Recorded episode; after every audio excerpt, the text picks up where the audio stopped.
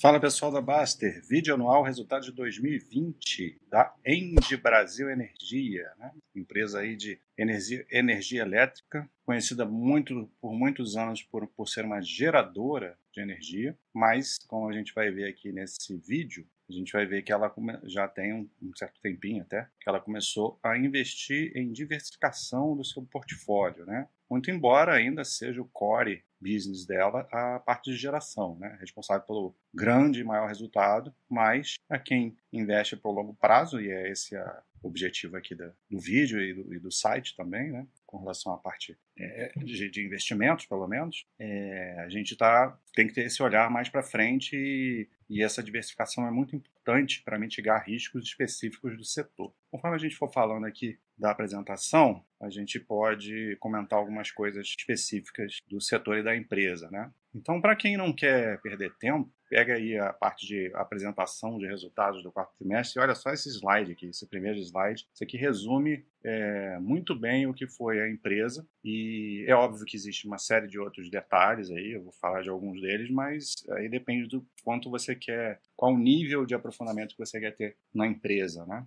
Então vamos começar a é, falar aqui dessa primeira parte que é um os destaques muito bem resumidos sobre o resultado do ano. Então aqui, ó, EBITDA e lucro registraram um crescimento anual de 25,7% e 21%, respectivamente. Então, você olha assim, um resultado excepcional, né? Crescimento de dois dígitos em operacional e de rentabilidade. Só que existem alguns detalhes aqui que a gente vai ver o porquê. E eles colocam aqui como sendo resultado de estratégia comercial. Isso tem a ver de como que a empresa gerencia a sua venda de energia, como vou mostrar daqui a pouco como, mais ou menos como isso é feito. Crescimento orgânico, que é você expandir seus ativos at através de construção né, de, de, de, novas usinas ou expansão de usinas que já existem, que é o que costuma acontecer. Aqui ela cita algumas. E margem de linhas de transmissão. Né? Então ela começou há, um, há, um, há alguns anos a investir nesse setor e ela já receita, e eu vou explicar daqui a pouco um pouco sobre isso também. É, e recuperação de tributos e, e atenção para isso, repactuação do risco hidrológico. Então, finalmente, depois de muitos anos, o, o fator regulatório ah, passou a trabalhar a favor, de forma benéfica, para as empresas de, pelo menos aqui de geração, né? E a gente sempre fala, sempre falou aqui no, nos, nos opiniões, nos, nos, comentários, de que um dos riscos desse tipo de empresa é o risco hidrológico. Se você tem um ano aí de pouca chuva, de seca, de pouca demanda, é, é, você vai poder produzir pouca pouca energia, porque existe um, um tem que ter ter-se um cuidado de preservação das reservas, né? E por conta de questões de sustentabilidade, até pensando no futuro, né?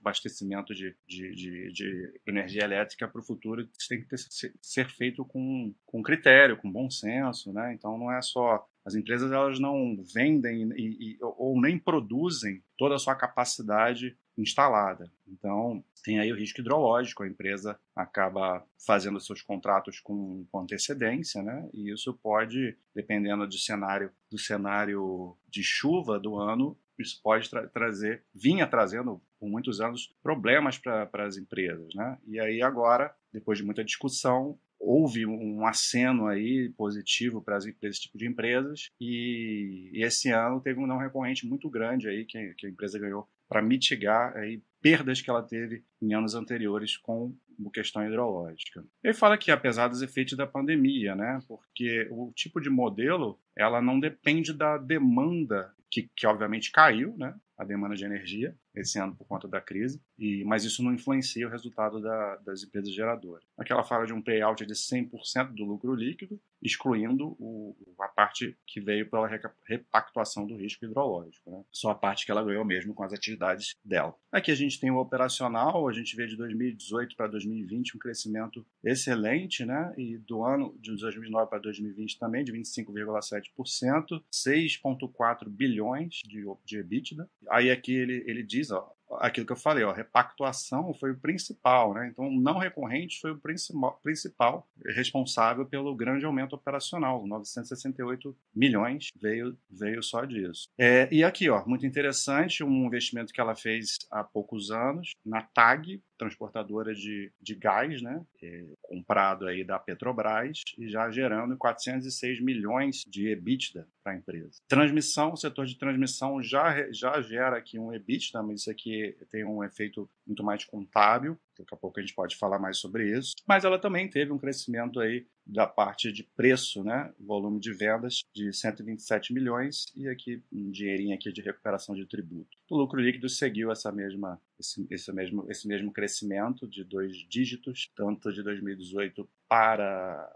é, 2020, quanto do ano contra ano aqui, né? 2,7 bilhões o lucro líquido. Aqui, ó, é, avanço de obras, né? Uma empresa que está em franca expansão. A gente sempre tem que olhar isso com cuidado, porque quando a empresa está em expansão, geralmente a DRE vai vir bagunçada por algum motivo. É, quando ela está fazendo esses investimentos, né? E primeiro, leva tempo para os investimentos maturarem. No início, os custos são altos, isso leva a queda de margem. É, depois tem questão de depreciação e amortização, que fica no início é alto também. E aí, com o tempo, vem o crescimento dessa, dessa, desses investimentos, e, obviamente, se eles forem feitos de maneira correta. Né? E no momento, está tendo avanço aí do conjunto eólico Campo Largo 2, é, energia alternativa né, eólica, sistema de transmissão de gralha azul e a Novo Estado, que são esses segmentos novos aí de transmissão. A empresa que era antes geradora e era muito forte em geração hidrelétrica lá do seu início, veio diversificando, entrando em, em variando a sua matriz energética, né, com segmentos de energia limpo, especialmente eólico, solar, biomassa, tem pequenas centrais hidrelétricas também, e também aqui com, com, com, as transmissoras, né, que é uma parte bastante rentável do setor de energia. E, e indico entrar em operação comercial no decorrer de 2021. Isso aqui é muito importante porque a maioria desses investimentos estavam previstos para 2023. Então mostra a eficiência aí da empresa em colocar o operacional já girando antes, né, o que vai trazer um, mais um aumento de, de EBITDA para a empresa nesses próximos anos. Aqui fala né, da maturidade regulatória, já falei sobre isso, né, repactuação do risco hidrológico, que gerou 968 milhões para a empresa. Então aqui, ó, estratégia de comercialização da energia, né, energia que é gerada pela empresa. Então, como é que funciona isso? A gente vê que até 2026 existe uma, já uma, um percentual de energia já pactuada para ser vendida para os seus clientes, né? E a empresa ela tem parte disso vindo de, do ambiente de clientes livres, que é essa parte azul escura aqui, que costuma ser uma, uma, uma parte que, que ela investe bastante. Ela foi a Indy foi meio que pioneira nesse segmento de, de mercado livre e consegue ser bastante rentável com isso. E, e tem essa parte de, de, de clientes do ambiente regulado, né, do mercado regulado. Então, a gente vê, e, e, e tem essa parte, que essa, o regulado é essa azul clarinho, né, e essa parte em verde é o, a percentual de energia que a empresa tem potencial de vender, mas ela mantém, diz, que eles chamam de descontratado, né, a energia que não está é, vendida. Então, eles deixam um percentual nesse, né, nesse aspecto justamente para mitigar risco hidrológico, para aproveitar é, aumento ou diminuição de, de preço.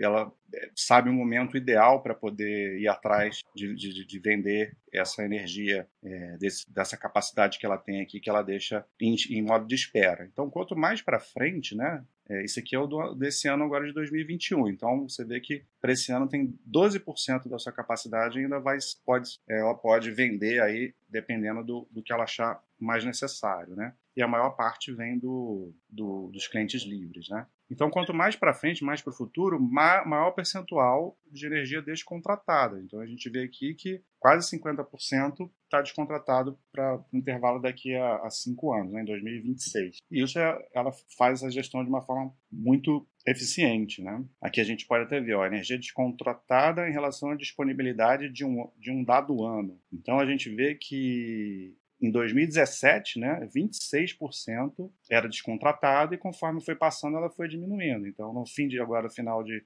fechando aí esse balanço que a gente está vendo atualmente, estava em 12%. E quanto mais para frente, a gente vê que a quantidade de energia descontratada bastante alta, né, vai aumentando. Mas ela trabalha com, com vendas programadas para longo prazo, né, para médio, médio e longo prazo. E ela vai gerenciando isso conforme vai chegando mais perto e conforme as condições de momento. Aqui ela fala da evolução no número de consumidores livres, né, nos últimos anos vem sempre crescendo o número de, de, de consumidores e o volume também é, contratado nessa, nesse gráfico, nessa retinha aqui. Aqui é a parte de expansão, que eu já falei um pouquinho lá, né? O projeto eólico do Campo Largo 2 é, já tem 72% concluído e entrar em operação agora é, dos primeiros parques aqui para fevereiro de 2021, né? E os últimos para o terceiro trimestre de 2021. Então, resultados de 2021 aí que quando a gente for fazer, a gente já vai ter mais essa parte do Campo Largo entrando aqui. Aqui tem um outro aqui do Santo Agostinho, mas esse aqui é um pouco mais para frente, né? O início da construção é agora em 2021, o início da operação está para março de 23. A parte de transmissão, 75% do projeto do Gralha Azul teve um problema em 2021, aí que teve que suspender as obras por conta de questão, questões ambientais, mas ela já, já, já conseguiu resolver isso e já não atrapalhou né, o calendário. Está previsto aí entrar em operação desse segmento de transmissão em setembro agora desse ano, né, 2021. E aqui ela adiantou, né? Era para março de 23, então ela já está adiantando bastante. Concessões longas, de 30 anos. E aqui é o outro projeto de transmissão, o novo estado transmissora que ela comprou e vai entrar em operação prevista para o final desse ano. Também era previsto para 23, concessão de 30 anos, vai ser adiantada aí em quase dois anos, né? Mais de dois anos. Aqui a parte de geral, isso aqui eu não vou comentar porque isso aqui ainda não está no, não está sobre, sobre o guarda-chuva da, da End Brasil, né? Ainda está pela, pela, pela empresa mãe, a End, a End Internacional, né? Então, é isso é, eles estão vendo o melhor momento para para acontecer. Isso aí está meio enrolado aí há uns 3, 4 anos. Um projeto grande, né? Uma usina muito grande. É que tem projetos em desenvolvimento vários, a empresa não para, né? Investiu para caramba nos últimos anos, mas olha o tanto de projetos nessas regiões aqui do Nordeste que estão em processo de desenvolvimento, né? Bahia e Rio Grande do Norte. Que vem finalmente a parte é, financeira. Eu fiquei um bom tempo ali para tentar explicar um pouco mais a empresa, porque as empresas de energia são um pouco mais é, complexas, né, para se entender modelo de negócio. Então acho que vale a pena, já que a gente faz esse vídeo uma vez por ano só. Então aqui tem uma é muito bom esse gráfico que ele mostra a evolução da receita operacional de um ano para o outro. A gente vê o que mais contribuiu, né? Então essa parte em azul aqui é a parte de geração, contribuiu com 111 milhões a mais, é, teve melhora aqui de preço e volume de vendas, até já tinha comentado isso, né? Aí aqui a parte de transmissão que já está gerando uma receita, só que isso aqui não é uma receita operacional, né? Como é que funciona isso? Quando a transmissora ela está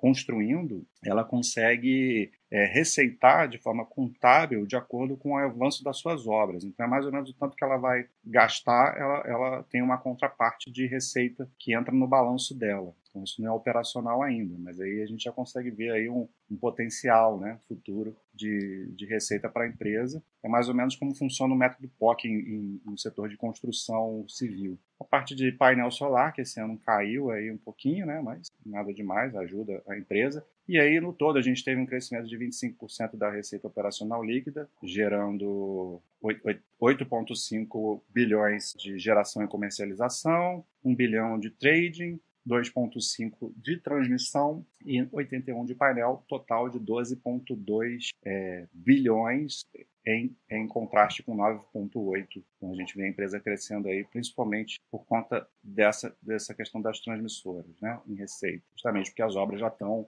75% evoluídas. Né. Aqui a TAG, né, a, a, parte de gás, né, outra coisa que ela diversificou na, no seu portfólio de energia, e a TAG ela é, é uma participação, né, então, é, é uma controlada, ela tem 32,5% de participação, então por isso resultado entra por equivalência patrimonial. Então isso não entra na receita, entra direto ali no, no resultado é, final, né? De, de EBITDA e de, da parte operacional, né? E no, e no lucro. Só que aqui ela mostra né, o resultado da TAG, é, 6, 6 bilhões de, de, de receita, custos, despesas, é, até chegar no lucro líquido. E aqui tem uma contribuição, ela, quanto que contribuiu para o operacional da End, né, para 487. Então você vê que a TAG já está gerando aí uma boa quantidade de, de dinheiro, teve um lucro líquido de 1,5 bilhões. E aqui a gente vai ver essa parte da TAG. Né? Aqui a gente vê o EBITDA,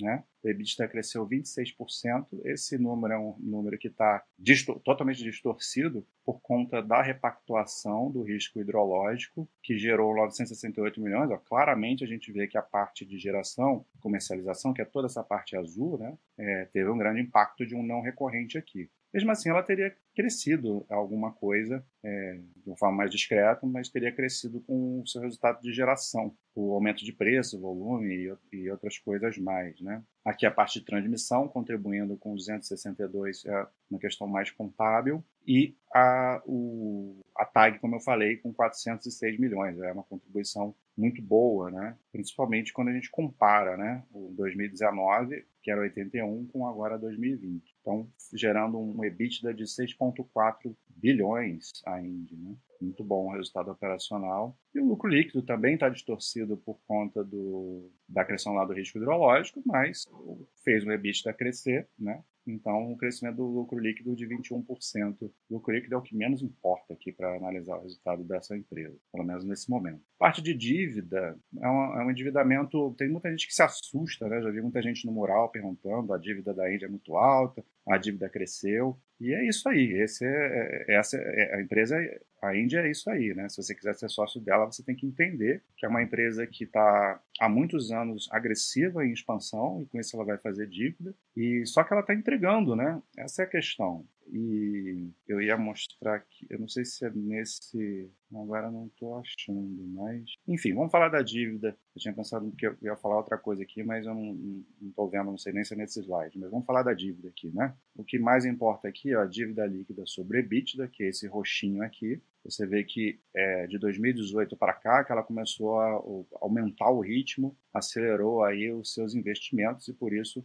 aumenta essa relação. Chegou a 2, agora está em 1,8, que o EBITDA em 2020 aumentou muito, né? Também um pouco distorcido, porque o aumento foi pelo não recorrente, mas a dívida é muito equilibrada para uma empresa que está gerando um retorno operacional muito bom, né? Então a gente vê aqui um crescimento da dívida nominal, né? A dívida bruta está em 16,6 bilhões, tem uma boa grana em caixa, então a dívida líquida terminou em 11,7. Então tem que olhar o valor nominal aqui, que é uma dívida alta, 11,7 bilhões. Tem que entender que a empresa consegue fazer frente a esse endividamento. Aqui a gente vê a composição, é uma dívida alongada, né? Ela leva muitos anos para pagar tem um custo aqui de dívida até um pouquinho alto, 7,6%, mas uma dívida alongada e que traz um retorno é, do investimento muito, muito maior do que, do que é o, o custo da dívida. Né? Inclusive, a empresa usa principalmente capital de terceiro e não uh, capital próprio para fazer os seus investimentos. Ah, esse, esse é o slide que eu achava que era o outro, que a gente consegue ver como que os investimentos funcionam, né? Então, você está aumentando dívida, ok, eu aumento a dívida, ok, se o meu EBITDA está tá seguindo essa ascendência aqui, né? De 2017 para 2020, quando ela acelerou os investimentos, olha o quanto que a empresa cresceu, né? Quase que, quase que dobrou o seu, o seu operacional EBITDA, que é essa curva verdinha aqui, né? E o lucro líquido também saiu de 2, 2 bilhões lá atrás para 2,7 agora em 2020, né? E, então a gente vê isso, mostra que, que é uma dívida bem feita, que gera um retorno. É claro que isso é, a gente tem que continuar acompanhando se em 2021, 2022, 2023, 2024, ela vai continuar tendo esse crescimento aí para fazer frente a essa, esses, essas dívidas, né? Mas até aqui ela tem feito muito bem a gestão dessa estrutura de capital dela. Eu já falei aqui dos dividendos, né? Voltou a, a entregar 100% do payout. E aqui mostra assim um resumo é, do, do portfólio dela, né? usinas hidrelétricas, você vê que é uma empresa que se diversificou muito, né? 11 hidrelétricas, tem duas termoelétricas, é, tem as complementares que são eólica, solar, biomassa, pequenas centrais hidrelétricas, tem, tem uma quantidade boa dessas, dessas empresas. Tem a TAG, que faz parte de, de da transportadora de gás, né? E a, aqui é o que ela está em fase de expansão, né, dos investimentos, e a parte de transmissão com a Gralha Azul e a Novo Estado, que estão em, em, em processo de construção e em 2021 aí já entra em, em nível operacional. Acho que é isso. É isso que eu tinha para falar sobre a End. Resultado muito, muito bom, assim, a, a crise, né, a pandemia não, não afeta a empresa, não afetou. Mas o principal não, é, não são nem os números, né, até porque teve não recorrente, não recorrente grande, mas é entender que a empresa tem tido uma gestão muito boa dos seus investimentos, tem crescido, tem expandido com qualidade, mantendo o endividamento equilibrado, gerando muito caixa. Então, para os sócios, até aqui ela tem entregado um resultado muito bom. Um abraço.